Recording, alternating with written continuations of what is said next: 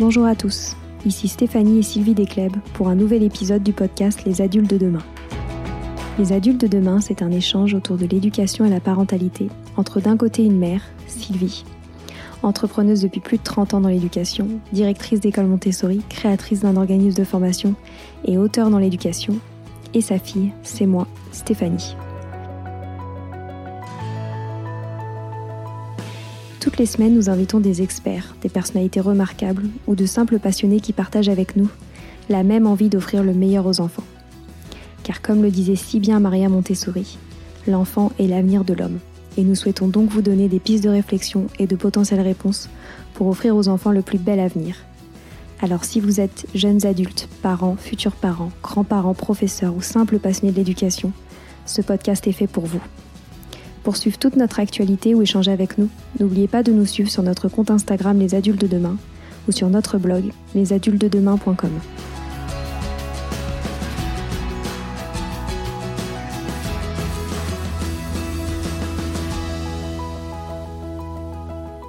L'invitée d'aujourd'hui est Florence Besson. Florence a décidé de quitter sa vie parisienne en tant que rédactrice du magazine Elle pendant un temps afin de passer son diplôme d'agricultrice. Son histoire, elle a décidé de la relater dans un livre, Touche et Terre, aux éditions Flammarion, dans lequel elle explique pourquoi elle a décidé de changer de vie pour retrouver la nature. Nous avons voulu la recevoir aujourd'hui pour qu'elle nous partage son point de vue sur la place que doit prendre la nature, l'agriculture et l'environnement dans la vie des enfants et des adultes. Notre souhait était également d'avoir des conseils pratiques pour mettre en place des activités concrètes en lien avec la nature à la maison ou à l'école. Florence nous a donc partagé avec sa bienveillance et sa tendresse naturelle pourquoi selon elle la nature doit être placée au cœur de nos vies, car depuis qu'elle a fait ses choix, elle ne les regrette absolument pas.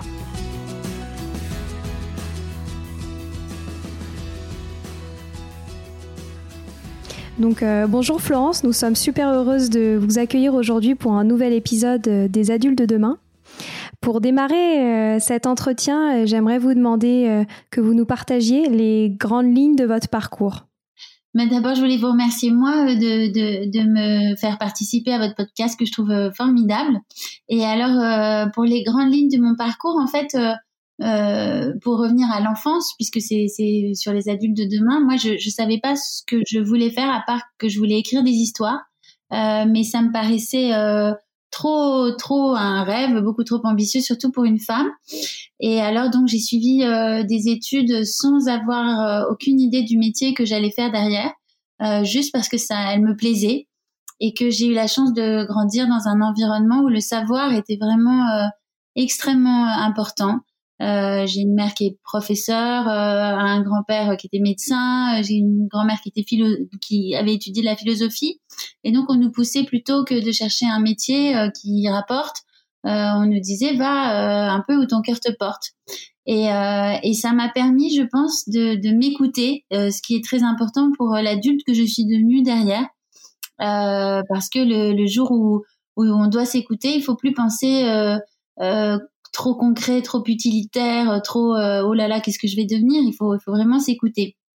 Et donc j'ai suivi mon goût, euh, j'aimais les, les, lettres, donc j'ai fait Hippocane, Cagne, euh, j'ai raté Normal Sup, alors du coup j'ai j'ai fait une maîtrise de philosophie, une maîtrise d'anglais, et, euh, et puis je m'ennuyais un peu à la faculté, et, euh, et donc j'ai passé Sciences Po, et là je savais toujours pas ce que je voulais vraiment faire, et, et puis j'ai donc arrêté pendant un an, je suis partie travailler au Chili euh, parce que je pensais que je voulais faire de la politique, donc ça m'intéressait d'aller travailler dans une administration. J'ai travaillé à l'ambassade de France, donc et euh, et puis euh, par hasard, j'ai fait un stage de journalisme ensuite, parce que ça m'avait pas tellement intéressé ce, ce de travailler euh, à l'ambassade, même si c'était c'était sympa comme expérience. Et j'ai adoré le journalisme. J'avais jamais pensé euh, pouvoir être journaliste. Je connaissais aucun journaliste. Et là, pour le coup, j'ai appris complètement sur le tas ce qui est un apprentissage aussi très intéressant, je trouve, et c'est un métier que, alors aujourd'hui, il y a des écoles, mais longtemps, ça a été un métier euh, euh, qu'on apprenait sur le tas, et donc c'était des gens très passionnés, je pense, et, euh, et j'ai appris avec des gens passionnés au, magazine Elle. Et, euh, et puis tout récemment, après 17 ans de, de, de bons et loyaux services, euh, je suis partie pour mener des études d'agriculture.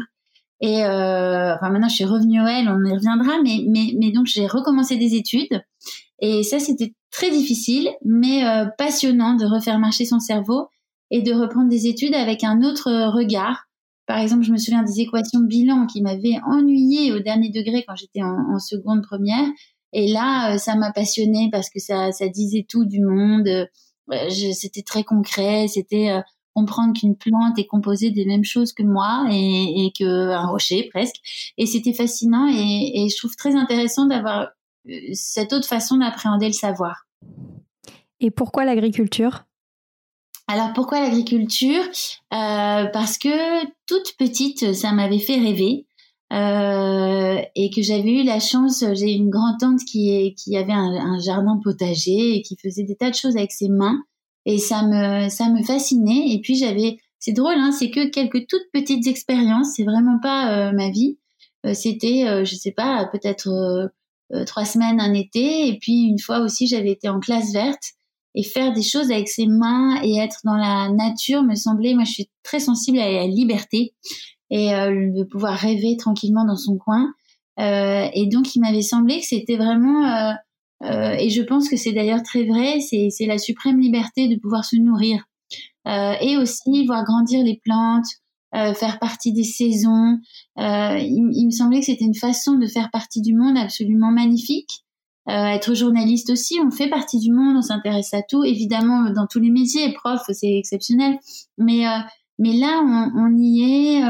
Euh, c'est assez rude, on a les difficultés des saisons, pardon, j'ai mouché un côté, euh, et j'avais très envie de ça. Et euh, alors après, j'ai pas réussi à, à y aller, euh, à être agricultrice même, parce que je m'y suis mise à 44 ans, donc forcément c'est un petit peu difficile. J'ai le dos en compote et tout ça, et c'était pas mon but non plus euh, de, de monter ma propre ferme. Je voulais faire une ferme pédagogique, et là donc j'ai monté des ateliers pédagogiques autour de l'agriculture et de l'écologie. Et, euh, et voilà, et c'est pas un échec pour moi parce que j'ai rencontré notamment Perrine et, Charles Hervé Guyet du Bec et Loin, qui sont les gens qui ont introduit en somme la permaculture en France. Et ils m'ont dit, ben t'es un pont et c'est bien d'être un pont. Et je me dis oui, c'est c'est chouette d'être un pont. Et, euh, et voilà, je suis d'une famille, il y a beaucoup de professeurs et je trouve que c'est être un pont, transmettre et, et, et c'est très beau. Voilà, donc je suis très contente. C'est super. Et ça veut dire quoi ces fermes pédagogiques concrètement? Et alors ces fermes pédagogiques concrètement, en fait, je voulais. Euh, alors après, ça a été, j'ai été chez Ferrandi pour prendre des cours, comment monter un hôtel, tout ça, parce que je voulais qu'on puisse y dormir.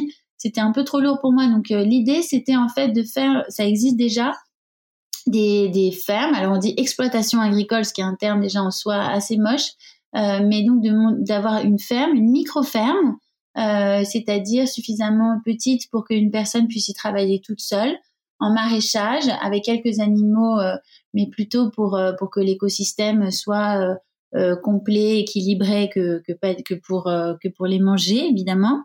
Et, et l'idée, c'est de proposer des cours de, aux gens qui les sensibilisent, si vous voulez, à à la planète parce que plus on comprend, plus on connaît, plus on peut prendre soin. Et euh, il me semble que ça vient toujours d'une méconnaissance, qu'on soit dans l'irrespect, euh, que ce soit d'un être humain ou d'une ou d'une ou d'une chose ou d'un ou d'un animal. Et, euh, et voilà. Et donc ce que j'ai fait, parce que c'était trop lourd pour moi, donc d'avoir euh, euh, une ferme à moi toute seule, je suis pas suffisamment douée, euh, c'est que je me suis adossée à des hôtels et des mairies et donc je leur ai proposé des ateliers et là, euh, je suis en cours de, de, de, mettre en place ces ateliers pour des mairies et pour des, pour des hôtels, et qui sont sur trois euh, piliers. Le premier, c'est l'agriculture et la permaculture. Euh, le deuxième, c'est la découverte de ben, toute la beauté qui nous entoure, du ver de terre jusqu'à jusqu'à jusqu'à enfin voilà jusqu'aux oiseaux. Enfin, on ne connaît pas la nature. Il y a des études qui ont montré que les enfants connaissent plus les marques de voitures que le nom des oiseaux. Ça, c'est quand même assez triste. Et puis, euh, et puis ensuite, le troisième pilier, c'est des ateliers, donc de do it yourself, pour que les gens euh, puissent apprendre tout seuls euh, à faire les gestes écologiques qui peuvent préserver notre planète. Super. Et ils sont dédiés à la fois aux enfants et aux adultes, c'est ça? Alors c'est ça, c'est à la fois pour les enfants et pour les adultes, mais euh, pour moi, il est très important euh, que, ce soit, que ce ne soit pas pour les enfants principalement, parce que je trouve que il y a quelque chose de terrible à ce qu'on laisse notre part de rêverie, de, de travail manuel, de euh, voilà, de, de, rapport à l'animal et à la nature aux enfants. Euh, c'est, euh, ça me paraît d'ailleurs complètement absurde. Euh, D'abord, on n'a pas le temps. Euh, pour les pauvres enfants, euh, dans, dans 20 ans, si on fait rien, c'est fichu. Enfin voilà, pardon, hein, mais je pense qu'on sera vraiment, il est plus temps d'être gentil, quoi, euh, ou, ou de, de ne pas alerter les gens. C'est très très grave ce qui nous arrive, donc on n'a pas le temps et ce serait criminel de laisser ça aux enfants. Et puis, euh, et puis, je pense que les adultes aussi doivent s'inscrire dans la saison, s'inscrire dans le temps. Euh, être dans la nature, c'est aussi se rendre compte. Moi, je trouve, moi, dès que j'étais déprimée, même avant tout ça, euh, dès que j'étais déprimée, j'allais toujours euh, dans un parc ou dans un truc euh, ou dans un jardin parce que à cette occasion-là, je voyais les, les, les arbres, etc. Il y en avait un gros, un petit, et on se dit mais chacun a sa place. Et puis euh, de voir les saisons, tu te dis bah, c'est normal, et chacun a son hiver, euh, son printemps. Euh. je sais, bah, je trouve qu'il y a un rapport au temps, à la perfection telle qu'on nous l'impose là, qui est tellement ridicule, que, que, la nature nous fait non seulement du bien, mais en plus on n'a vraiment pas le temps vis-à-vis de nos enfants et vis-à-vis de la planète de les attendre eux. Donc il faut vraiment qu'on qu'on mette en place des gestes nouveaux tout de suite. C'était déjà hier. Tout à fait. Et euh, du coup, j'aimerais qu'on revienne sur euh, cette, euh, cette expérience justement de diplôme que vous avez, que vous avez passé en lien avec l'agriculture. Est-ce que vous pourriez nous dire quels ont été les principaux enseignements que vous avez tirés de cette expérience? Alors d'abord, le premier, c'est il a fallu oser partir. Et ça, donc moi j'avais un, un, travail en or. Hein. J'adore le métier de journaliste et, et, et j'avais une, une, vie super. Et euh, donc je suis pas partie parce que j'étais en burn-out. Euh, et, et en fait, au début, tout le monde m'a dit t'es complètement folle de faire ça, etc. En réalité, c'est en réalité, on peut, c'est génial. Il peut y avoir des retours en arrière. Moi, je suis, je suis retournée ouais, à mi-temps pour euh, pour m'occuper justement de monter des événements autour de l'écologie notamment. Euh, et euh, et en fait, ça fait du bien, on se sent libre. Donc, euh, donc voilà, le premier enseignement, c'est la confiance en soi que ça que ça développe. Après, euh, le métier d'agriculteur, ben, c'est surtout physique. Il faut quand même, euh, enfin, c'est surtout pas du tout. Hein. Attention, c'est très très très complexe. Il faut faire des études très compliquées de droit, euh, de, de. Oh là là, j'ai fait beaucoup de choses avec des tableaux Excel et énormément de comptabilité. très difficile d'être agriculteur. Euh, la situation des agriculteurs est vraiment euh, extrêmement rude, surtout à cause de toutes les. Enfin, certes, il y a des avantages de la PAC, mais il y a aussi beaucoup, beaucoup d'inconvénients et euh, beaucoup de, de, de paperasse. Ils doivent faire enfin, face à énormément de difficultés. Et puis c'est très dur physiquement. Moi, j'ai fait beaucoup de stages, donc j'ai été avec des maraîchers, mais j'ai aussi un, un, ami. Ça a été mon premier stage euh, parce que je connaissais personne et, et qui est éleveur euh, de vaches laitières. Il fait du Beaufort dans le Beaufortin. Et lui, vraiment, il était... Euh, enfin, c'est très dur d'emmener sa vache à l'abattoir. C'est très dur de se dire... on me demande qu'elles fassent plus de 18 litres de lait chacune, mais en fait, elles peuvent pas. c'est très très dur. Les vaches, elles sont au, au, au bout de tout ce qu'elles peuvent donner. C'est c'est très dur de se dire euh, voilà bah, je vais monter dans les alpages ça c'est vraiment le rêve absolu. Et puis en fait euh, bah, il y a les parisiens qui débarquent avec leur voiture et qui disent ah ça va trop lentement alors alors on doit toujours.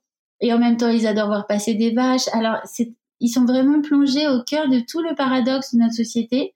Et, euh, et Pierre notamment donc mon, mon, ami qui fait du Beaufort euh, il est à côté d'une station de ski. Et alors aussi fou que ça puisse paraître alors qu'il y aura plus de neige dans quelques années euh, eh bien, on construit encore euh, des bâtiments nouveaux, etc. Et donc, on prend sur ces terres, on prend sur ces champs, on fait des parkings, on fait des routes, et lui n'aura plus d'herbe. Et c'est juste euh, se rendre compte que l'herbe, tout simplement, manque. Ça a été un vrai. Euh, enfin voilà, je, me suis rendu compte de, l'immense difficulté. Ils sont vraiment. Euh, vous savez, quand on voit des images comme ça, des gens qui portent tout le monde, quoi. J'ai l'impression que les agriculteurs portent notre société sans qu'on s'en rende compte. Oui.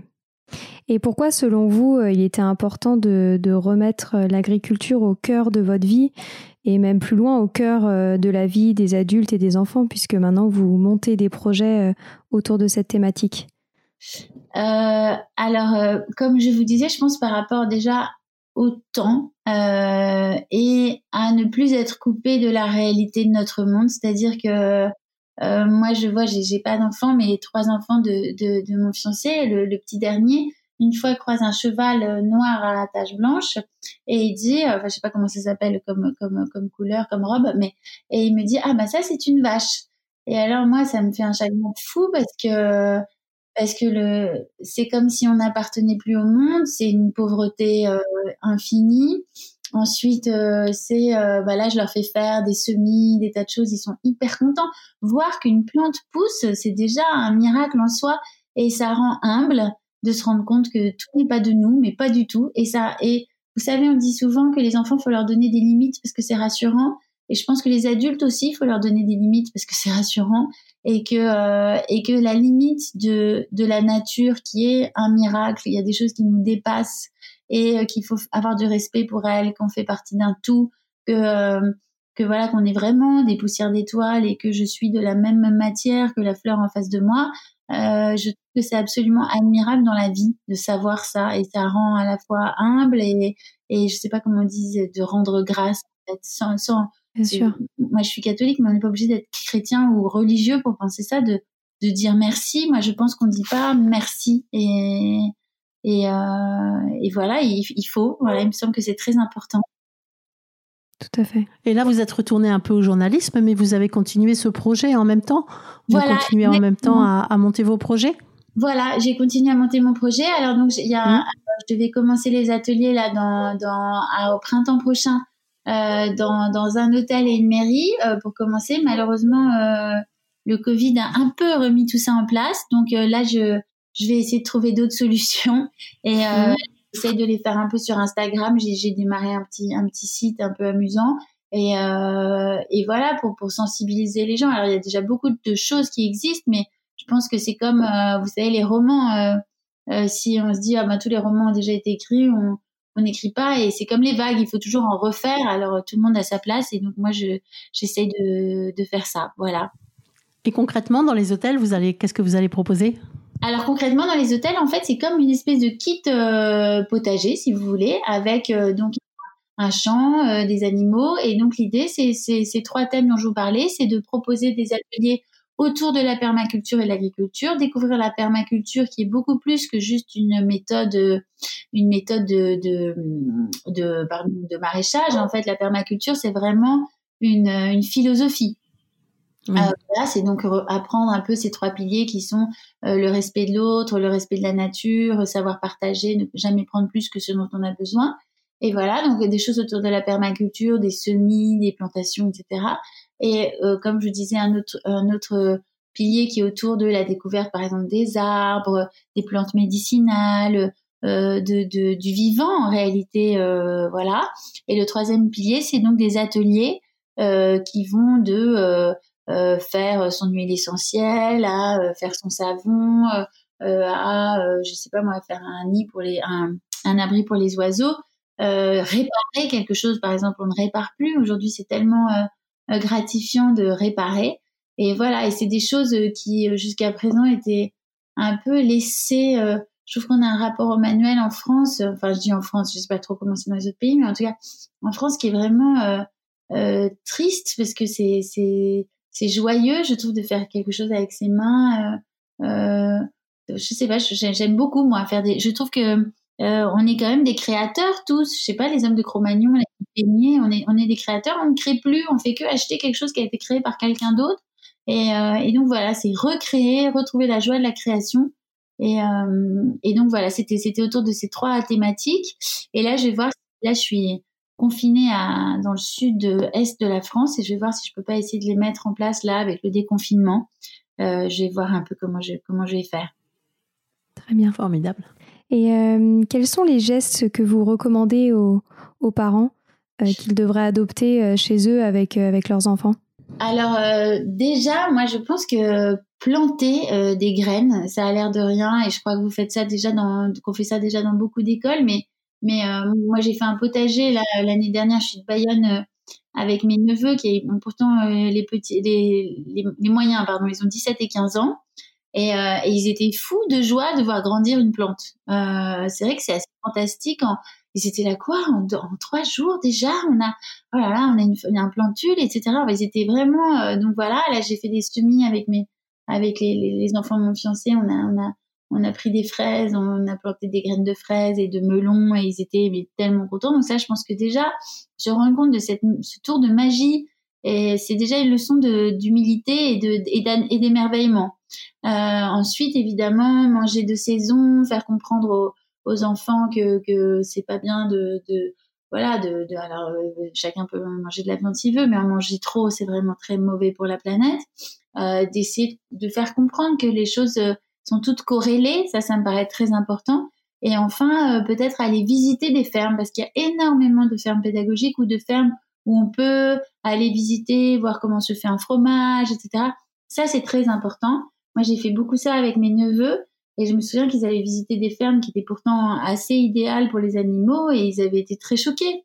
Et donc, c'est important parce que là, les animaux sont, sont dans des, dans des entrepôts, dans des hangars monstrueux, cachés, euh, à vivre dans des conditions euh, abominables. Et je trouve que c'est important de, sensibiliser les enfants à la, réalité de, notre, du fonctionnement de notre système. Mais voilà, et puis après faire un compost, euh, nettoyer une plage, euh, il y a plein de gestes qui sensibilisent. Je pense que c'est drôle, on est tellement touchés. moi, vraiment, les choses qui ont fait sens pour moi et qui ont fait que j'ai changé de vie il y a pas si longtemps, enfin que j'ai commencé à changer de vie, c'est des, c'est des, c'est des moments mais très courts qui, que j'ai vécu avant 10 ans. Et, et donc, il suffit de quelques expériences, je pense, pour marquer un esprit. C'est même un peu effrayant, mm. non? Vous pouvez pas Enfin, je sais pas, je Ça, c'est sûr. Et, euh, et comment euh, adapter ces gestes euh, aux citadins? Parce que vous avez parlé de fermes pédagogiques. Je pense que c'est plus difficilement accessible pour les gens qui vivent dans des grandes villes. Même à Paris, alors en région, il y a beaucoup, beaucoup de, de fermes, les AMAP, les machins, il y en a énormément. Euh, déjà, mais même à Paris, vous avez des, des fermes, vous en avez une à Nanterre, vous en avez une à Rambouillet, vous en avez une. C'est c'est pas si difficile en fait. Euh, vous, vous pouvez en trouver. Et quand à planter, faire un semis, franchement, il suffit d'avoir une boîte d'œufs, euh, un peu de terre. On peut mettre en guise de compost quelques restes ménagers. Et puis on plante euh, on plante euh, trois graines de melon. Et franchement c'est c'est bon alors un melon après c'est un peu galère de faire pousser mais je veux dire il vous faut une fenêtre avec du soleil euh, de l'eau et de la terre. C'est quand même miraculeux. Et ça tout citadin peut le faire. Là j'ai fait une éponge japonaise là vous savez là pour pas avoir des éponges classiques. C'est rien du tout une paire de chaussettes et des ciseaux quoi. Donc ce qui est génial c'est de se rendre compte à quel point c'est rien du tout en réalité mmh. et pourquoi est-ce que vous pensez du coup que aussi peu de personnes euh, adoptent ces gestes-là dans leur quotidien alors que c'est si facile à mettre en place? Parce qu'on leur fait croire que c'est difficile et parce que ça demande euh, un tout petit peu de, de curiosité et la curiosité demande du temps. Et euh, si on n'a pas de temps, si on est pris, là, on est vraiment tous... moi, je me souviens, j'ai commencé à travailler à LCI, vous savez, la chaîne info. Et, et en fait, c'était très dur. franchement, c'était très dur. Et on avait très peu de temps. Et, et alors, euh, moi, je voulais partir, mais j'avais l'impression qu'il y avait que ça comme. Euh, euh j'ai mis j'ai mis quatre ans à partir. J'ai eu des très bons amis, etc. C'est pas que une mauvaise expérience. Mais en fait, c'était comme si j'étais dans un entonnoir. Vous voyez, vous êtes dans un endroit, en sortir, c'est toujours un peu difficile. Mais dès qu'on fait un pas de côté, ah là là, on se rend compte que la vie est tellement plus vaste et plus intéressante. Et, euh, et donc, je pense que les gens sont on, ne mesure pas l'impact de déjà vous prenez le métro, vous avez des publicités partout, euh, on vous dit tout le temps que en gros vous êtes un peu nul, qu'il faut s'habiller mieux, euh, être plus mince, machin. On vous fiche des soucis dans la tête euh, tellement déjà en plus de ce que vous avez, voilà. donc vraiment il faut avoir du temps pour penser à autre chose. Mais dès qu'on ouvre un petit espace, la bonne nouvelle, c'est que c'est un peu comme la nature. Dès que vous remettez un petit peu de, de, euh, vous arrêtez le glyphosate, etc. Hop, hop, hop, les papillons reviennent, les oiseaux reviennent, tout, tout. Il y a une espèce de puissance. Ben là, on l'a vu avec le confinement. Euh, franchement, c'est dingue. Et on arrête, mais on est, on est vraiment, on est béni des dieux parce que tout de suite, ça revient. Et ben, c'est pareil. On ouvre un peu sa curiosité, euh, enfin, son champ comme ça, visuel et, il suffit d'un peu de temps là avec le confinement. moi, j'ai beaucoup d'amis qui m'ont dit qui ont des métiers très très prenants, enfin voilà, mais qui mais qui sont plus voilà du marketing, des choses comme ça. Et, et alors ils, ils sont vraiment dans une, dans une espèce de routine. Et là, ils en sont sortis. Ils me disent ah mais j'ai réfléchi, j'aimais faire du dessin, euh, j'aimais faire du piano. Et, et, et c'est se retrouver soi-même et c'est un, un, chemin vers soi, en fait, je trouve, le chemin vers l'écologie et le respect de la mmh. Tout à fait. Et ça me fait penser euh, à un matériel Montessori euh, dont Sylvie m'a parlé, euh, tu sais, pour expliquer aux enfants leur place dans le monde. Ah oui? Tu sais, avec le grand rouleau. Tu veux bien en parler? Ah oui, en fait, c'est une on appelle ça la leçon d'humilité de Maria Montessori, en fait, parce qu'une fois, elle était en Inde et il y avait un enfant qui disait, euh, en fait, nous, on est la plus ancienne civilisation, donc t'as rien à nous apprendre. Donc, en fait, pour les rendre plus, plus, plus humbles, elle a, elle fait un, elle a fabriqué un rouleau qui fait, je sais plus combien de mètres de long, mais très, très, très, très, très long, tout noir. Et, euh, et à l'autre, et l'autre extrémité, il y a un, morceau blanc, ou, ou, blanc ou rouge, je sais plus, très petit, qui fait peut-être 2 cm. Et donc, on part avec les enfants et on déroule ce rouleau, on marche au fur et à mesure et on raconte toute la vie depuis la création de la Terre. Ah, et donc en, mettant plein de temps et en montrant que c'est très long, très long, très long, on marche, on marche longtemps, longtemps. Et quand on arrive au petit bout, on dit, ben vous voyez, ça c'est l'homme. Et en ah, fait, c'est pour se rendre compte qu'on n'est pas énorme grande chose et qu'on hérite de toute une histoire et qu'on doit euh, maintenir euh, justement tout ça, protéger tout ça. Et ce que vous me dites, je suis tout à fait d'accord avec vous. Je pense que, que justement, ce que vous disiez, c'est euh, que les adultes doivent se mettre à penser autrement avec leurs enfants, même à Paris, comme vous disiez, de cultiver, euh, planter une graine de citrouille, c'est rien en fait. Mais pour un enfant, c'est extraordinaire de se rendre compte comme ça pousse.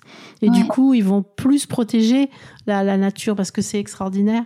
Ouais. Et je suis tout à fait d'accord avec vous. Il faut prendre du temps, mais surtout l'utiliser à d'autres choses, je crois. Exactement, parce qu'on peut, parce que en plus c'est pas reposant en fait d'aller regarder des bêtises à la télé. Euh, c'est moins reposant en réalité. Faut, faut, mm-hmm. vous avez tellement raison et et moi, j'ai le souvenir d'une spirale comme ça avec les dinosaures. Quand, j'étais en quatrième, je me souviens très bien, je me disais, oh, mais nous, on n'est rien.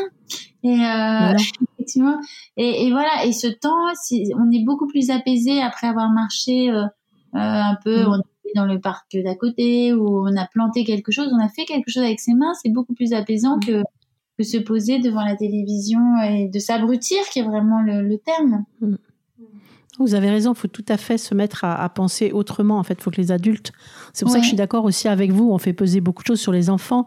Nous, justement, c'est vrai que, que nous, dans les écoles, quand c'est possible, hein, je mets des potagers, euh, ils plantent, ils cultivent, ils vendent à leurs parents, euh, ils élèvent des animaux. Et, et, du coup, ils ont une toute autre vision euh, de, de la vie. Mais c'est vrai qu'il faut commencer par les, par les adultes. Vous avez tout à fait raison. moi, je le fais parce que je suis avec les enfants. Mais j'espère que les enfants vont faire changer les adultes, moi. Maria Montessori, c'était aussi ça. Vous savez, elle, enseignait, elle apprenait à lire à des enfants dans des quartiers pauvres d'Italie. Et c'est les enfants qui apprenaient à lire à leurs, à leurs ah, parents. et elle pensait que par les enfants, on pouvait faire changer les adultes. Donc moi, ça, c'est un de mes espoirs. Mais je pense que vous avez tout à fait raison de vous adresser aux adultes parce qu'on est pressé. Ouais, mais, mais, mais, vous avez raison que les enfants élèvent leurs parents de toute façon. Mm.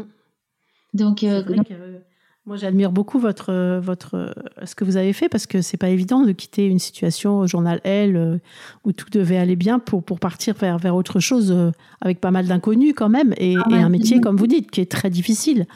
Oui. Et donc, c'est bien comme vous l'avez fait. Quoi. Ben, je suis à mi-chemin encore, mais ça me paraissait euh, tellement plus. En fait, euh, j'ai eu beaucoup de chance quand j'étais au, au, magazine Elle. J'ai beaucoup beaucoup voyagé. Et à un moment, je me suis dit, alors c'est un peu triste, hein, mais je me suis dit, ben, je verrai pas le Machu Picchu et euh, c'est pas très grave. En fait, euh, ça va rester petit pour moi. Et et en fait, j'ai envie de m'inscrire autrement sur la planète qu'en disant, ah bah j'ai vu ça, j'ai fait ça, j'ai rencontré truc et j'ai fait chose. Même si c'est génial et qu'un bout de ça me manque et que c'est aussi pour ça que je suis retournée au magazine parce qu'on va pas non plus vivre euh, cloîtré comme aujourd'hui, c'est pas non plus très joyeux. Mais je pense un, un mélange des deux euh, est, est, nécessaire et et voilà, non, moi j'admire beaucoup au contraire de ce que vous faites vous et, d'être prof. Moi, je, je dis, il y a beaucoup de professeurs dans ma famille. Moi, je l'ai été cinq minutes. J'ai trouvé ça très dur et, et très très gratifiant pour le coup parce que c'est vrai que c'est génial de, de, pouvoir aider des enfants. merveilleux. Et justement, qu'est-ce que vous conseillerez aux enseignants euh, pour euh, enseigner l'écologie? Et notamment, est-ce que vous pensez que l'écologie devrait devenir une matière à proprement parler à l'école? Ah, Moi, ça me paraît une évidence. Euh, je trouve ça fou que ce soit pas fait déjà. Et, et, bien sûr, moi, je pense qu'on devrait... Alors, j'en avais parlé avec des... Moi, j'aime beaucoup Brigitte Gauthier, des L214, et j'avais parlé avec des gens de PETA, notamment pour pour essayer de monter des choses autour des, des de la sensibilisation euh, au, au bien-être animal. Et en fait, il disait oui, mais déjà mettre euh, un animal, euh, par exemple des poules, dans une cour d'école, si c'était possible, c'est pas génial non plus parce que ça apprend aux enfants à ce que l'animal soit enfermé. Bon, alors après, il faut toujours. Voilà. Oui, c'est ça. On est toujours avec des qui. oui. C'est voilà, il faut il faut savoir. Euh, je sais pas être un peu diplomate aussi, mais je sais pas. Mais euh, mais je pense qu'évidemment ça devrait être enseigné euh, dans les cours de géographie, notamment euh, de, la désertification. Là, on parle quand même de désert dans le sud de l'Espagne. donc c'est moi, il me semble que ça devrait être tout à fait enseigné l'histoire de, de, notre planète. C'est pas que l'histoire des êtres humains. Il y a aussi voilà ce qui c'est. moi, la géographie, ça m'intéresse beaucoup. Et le fait que, que, que des zones entières, moi je, suis allée notamment en Irak, alors je me faisais un peu un film sur l'Irak parce que je m'étais dit oh là là, le, avec l'Iran, le berceau de la civilisation, tout ça machin. Ben non, c'est très désertique évidemment comme comme sur les images et, et, et en fait ça a été trop trop trop trop trop exploité et donc c'est très intéressant d'apprendre ça. Je pense que ça devrait être évidemment enseigné et qu'il devrait y avoir aussi des des moments et, et, dans toutes les entreprises. Là, on va, on va essayer de faire ça au magazine Elle, mais des, des, des journées, une fois par, par, par, saison, je sais pas, où, où les gens se consacrent un peu à aller euh, nettoyer euh, euh, une, une, plage, un parc, les, les, bords de Seine, à aller s'occuper des animaux, de la nature. Ça me paraît très, très important. Et, et que pensez-vous de la valorisation du métier d'agriculteur aujourd'hui? Ben, alors on peut on peut pas parler malheureusement de valorisation parce que les pauvres ils sont ils sont très très très très mal vus. Euh, moi j'ai été euh, je connaissais pas du tout ce métier, j'ai pas de j'ai pas d'agriculteur dans ma famille donc j'ai cet ami Pierre mais je, euh, c'est le, le, mari d'une amie. Je voilà, j'aimais bien parler avec lui, mais lui, il avait pas trop envie de me parler d'agriculture tout le temps puisque c'était tellement un souci. Donc je trouve que un, on les connaît pas. Euh, mm. Deux, ils sont très peu nombreux, bien sûr. Euh, trois, ils ont 55 ans en moyenne. Donc, en 10 ans, il n'y en aura plus et on va pas être bien embêté. Euh, voilà. Et, et, donc, il faut vraiment prendre soin des agriculteurs. Je crois que c'est, je crois que c'est un tiers des agriculteurs qui touchent à peu près moins de 300 euros par mois. Quoi. C'est vraiment une situation dramatique. Et mes profs m'ont dit que pour 100 hectares, euh, quand, quand un agriculteur, par exemple, part à la retraite, pour 100 hectares euh, de terrain, il y en a 60 qui vont à l'agrandissement d'une autre exploitation agricole. Donc ça veut dire que il y a de moins en moins de mains et de plus en plus de tracteurs. Et, euh, et en fait, les tracteurs, euh, alors il y a des, des, le couple bourguignon euh, qui, qui, le dit depuis les années 70, mais bon, on, ne le sait pas assez, mais nos sols sont complètement appauvris et ça c'est très grave parce que qui dit sol pauvre dit euh, à la moindre tempête, et il y en a de plus en plus avec le réchauffement climatique, ben, toute la terre s'en va, donc désertification. Euh, et donc en fait, ces sols, ils sont appauvris par le passage des tracteurs et l'utilisation du glyphosate. Et si vous êtes tout seul avec une exploitation de, je sais pas moi, 600 hectares, et, et, c'est pas rare, hein, et ben à ce moment-là, vous, évidemment vous avez des tracteurs, évidemment vous avez besoin d'avoir une grosse grosse machinerie parce que vous n'avez pas le temps, c'est encore une histoire de temps. Et donc euh, les pauvres, on, on les, enfin voilà, moi je condamne pas ceux qui euh, utilisent des, des, des, des, herbicides, et même si je trouve ça dramatique, mais parce que s'ils les utilisaient pas là en ce moment, euh, bah leur, leur champ tomberait quoi, ça, ça marcherait parce que c'est un cercle vicieux, donc il faut sortir de ce cercle vicieux. Euh, c'est pas moi qui vais leur donner des leçons, j'y connais rien du tout par rapport à eux, mais euh, je sais que j'ai rencontré plein de gens qui ont monté des donc des micro fermes et notamment donc euh, Charles et Perrine Hervé donc du Bec et Loin, et eux, ils ont montré qu'avec un hectare, et ça c'est quand même extraordinaire, c'est une étude qui a été faite avec l'INRA de façon extrêmement scientifique, avec un hectare cultivé de façon à la main, avec le respect de l'écosystème, avec je plante telle plante à côté de telle autre, comme ça elle se complète, avec je mets une mare, comme ça il va y avoir des grenouilles qui vont venir manger ceci, qui vont manger cela, etc. Avec un écosystème extraordinaire, un hectare est aussi rentable que 10 hectares cultivés avec un tracteur. Donc, et, et 100 fois meilleur. Hein. Ça, je vous passe le, le mmh. goût, euh, euh meilleur pour la santé. Euh, euh, le plaisir du travail est infiniment plus grand parce que c'est beau, euh, parce que vous n'êtes pas comme ça sur votre grosse machinerie avec votre masque sur la tête, parce que ce que vous balancez dans la terre est très très mauvais pour vous aussi. donc voilà, il y a, c'est très, c'est rentable, on peut en vivre. Simplement, il faut de l'aide. Alors de l'aide de l'État, ben il y, en a pas, contrairement à ce qu'on dit. Euh, et euh, voilà, la seule chose qui, qui peut se faire, c'est que chaque citoyen peut aider avec les AMAP, avec la, la ruche qui dit oui, avec tout ça, on, on peut le faire. Donc, euh, et puis surtout là maintenant avec Internet, je me dis mais ça peut se développer vraiment énormément. Il faudrait que les voilà, faudrait rétablir un dialogue avec les agriculteurs parce que parce qu'on a tellement besoin d'eux et je pense qu'eux ont besoin de nous aussi parce qu'ils se sentent euh, ils se sentent pas toujours très respectés. Et je pense que le rôle, l'école, pardon, a un rôle fondamental également euh, là-dessus, de aussi euh, montrer aux enfants la réalité de ces métiers-là, et ce qui peut devenir attrayant pour eux également de se diriger vers ce type de filière. Mmh. Ouais, bien sûr. Et euh, quand j'étais donc quand j'ai passé mon brevet agricole, qui s'appelle donc le BPREA, brevet ah là là, brevet professionnel de responsable d'exploitation agricole. donc c'était pour les adultes. On est de plus en plus nombreux à, à, à vouloir suivre cette voie. Et il y avait avec moi un garçon qui s'appelle Pierre, qui avait 25 euh, ans et il était fils d'agriculteur. Et en fait, à 18 ans euh, ou à 20 ans, il avait fait euh, des études assez rapides. C'est un garçon très doué.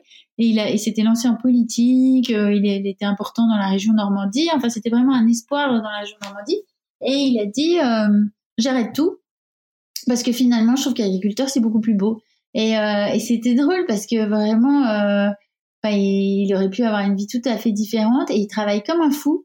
Et, euh, et il m'a dit, mais moi, je préfère travailler 14 euh, heures par jour dans mon champ avec mes chiens, euh, mes enfants qui courent pas loin, et je suis dehors, et, et euh, quand j'ai fait des moissons, je, je regarde les, les, étoiles, et enfin voilà, c'est quand même une vie euh, assez exceptionnelle. Et ça, euh, c'est tellement plus intéressant que d'être dans un open space avec euh, devant un écran euh, avec un chef, un sous-chef et un voilà. Je trouve que c'est vraiment des, des rapports plus intéressants, mais malheureusement aujourd'hui beaucoup plus durs. Moi, j'avais vu, euh, j'avais vu l'exploitation là du du bec et loin là dans le film Demain, et j'avais trouvé ça extraordinaire. Et je pense que la permaculture, ça devrait être une matière qui devrait être enseignée aux enfants tout petits aussi.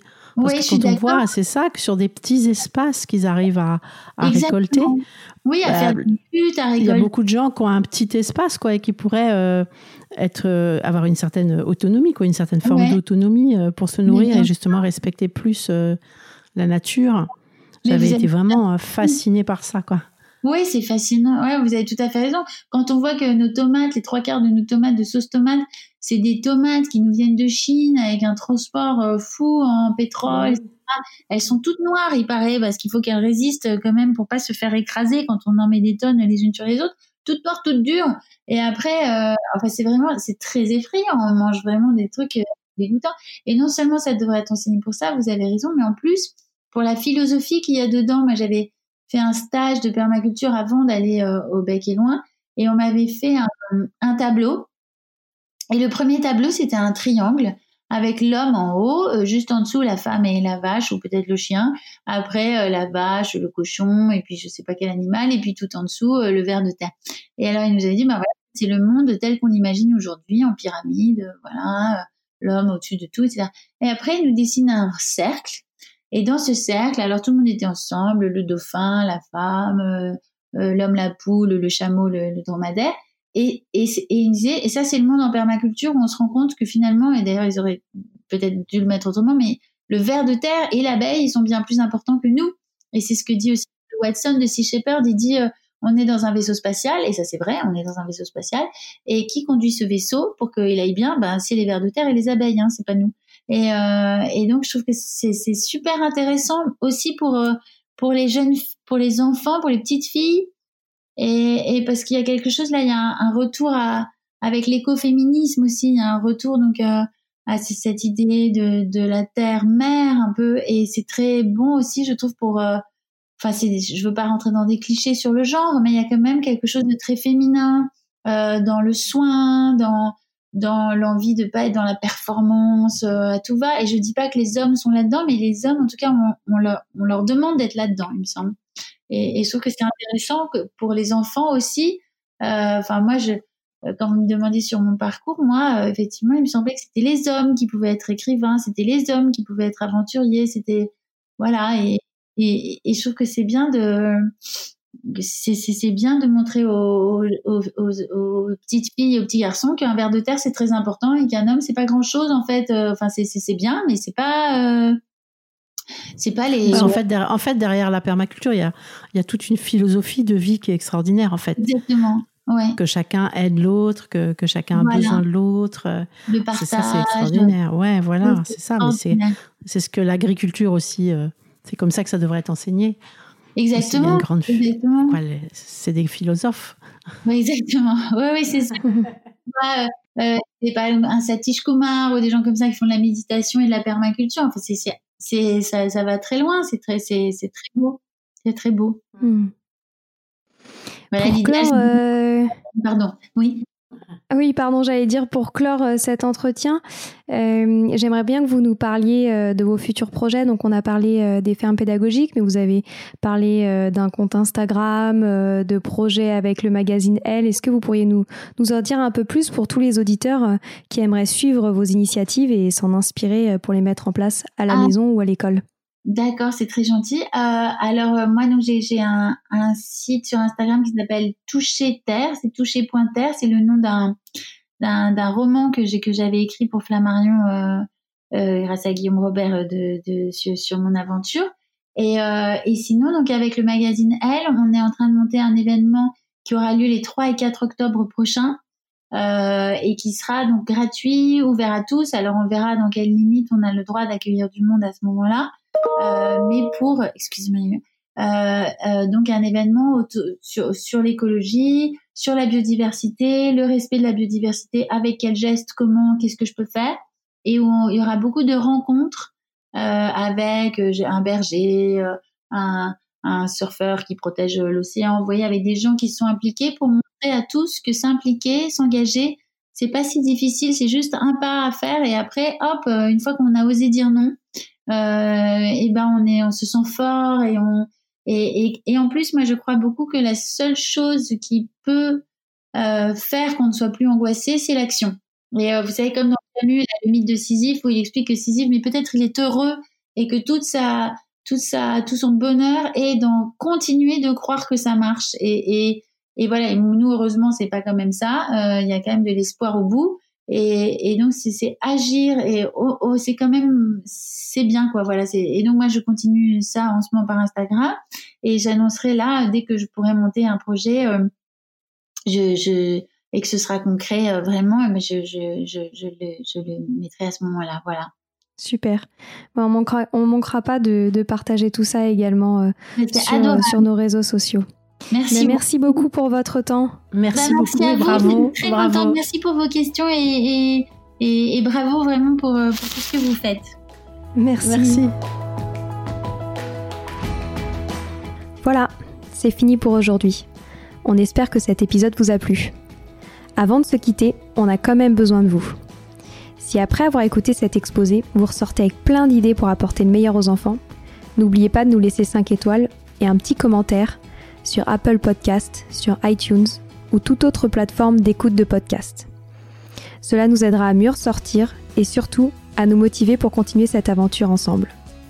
Si vous avez des suggestions, des idées de thèmes, des questions à poser, n'hésitez pas à nous contacter sur les réseaux sociaux, Instagram ou LinkedIn, en tapant les adultes de demain. Nous serions ravis d'échanger avec vous. Si vous souhaitez en savoir davantage sur Sylvie, je vous invite vraiment à aller voir son blog sylvidesclep.com ou à la suivre sur Instagram en allant sur son profil sylvidesc, bas Montessori. Enfin, si vous souhaitez en savoir plus sur le calendrier des prochaines formations Montessori, rendez-vous sur www.apprendre-montessori.fr. On a hâte de vous retrouver vite et à très bientôt sur les adultes de demain.